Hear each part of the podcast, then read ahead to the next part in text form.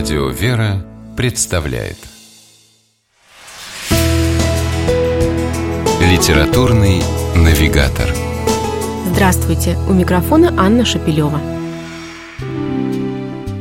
Живший во втором веке по Рождестве Христовым философ, проповедник и христианский богослов святитель Климент Александрийский в своем трактате «Педагог» писал о том, что гимнастические упражнения весьма полезны для юношества – и в качестве практической рекомендации предлагал молодежи, среди прочего, такую увлекательную спортивную игру, как фининда – античный прообраз современного футбола. В IV веке святитель Василий Великий приводил своим ученикам в пример олимпийских победителей, призывая быть столь же упорными в стяжании Царства Небесного. А словом «подвижник» на древнегреческом языке изначально называли борцов и атлетов.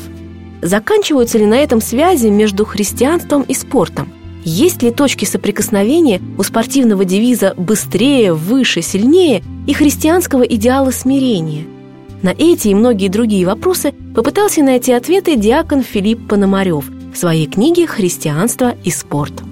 Решив подойти к своему мини-исследованию основательно и изучив вопрос на историческом материале с первых веков христианства и до наших дней, автор предлагает вниманию читателей множество любопытных сведений – и это не только упомянутые интересные выдержки из творений святых отцов церкви, но и, к примеру, интервью с ведущим телеканала «Спорт» Дмитрием Губерниевым, в котором известный спортивный комментатор не только попытался дать оценку современному спорту с духовной и моральной точки зрения, но и заявил, что сам является верующим человеком. Для того, чтобы взгляд на спорт не получился однобоким, автор рассматривает его в различных аспектах. Спорт как необходимая для человеческого организма физическая нагрузка – Спорт как соперничество, спорт как товарищество, спорт как способ заработать деньги. И старается объективно выявить все «за» и «против» с точки зрения православного христианина.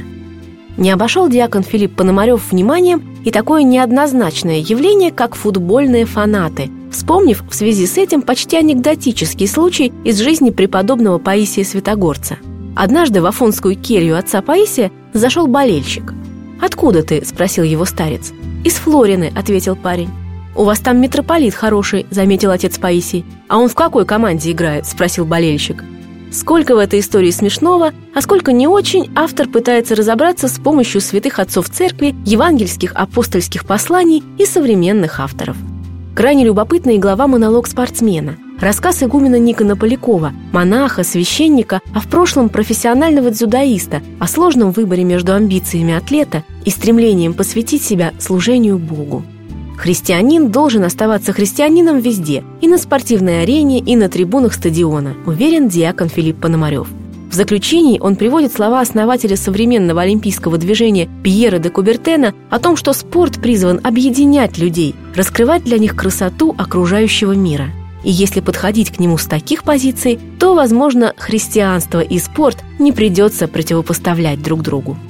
С вами была программа «Литературный навигатор» и ее ведущая Анна Шапилева. Держитесь правильного литературного курса.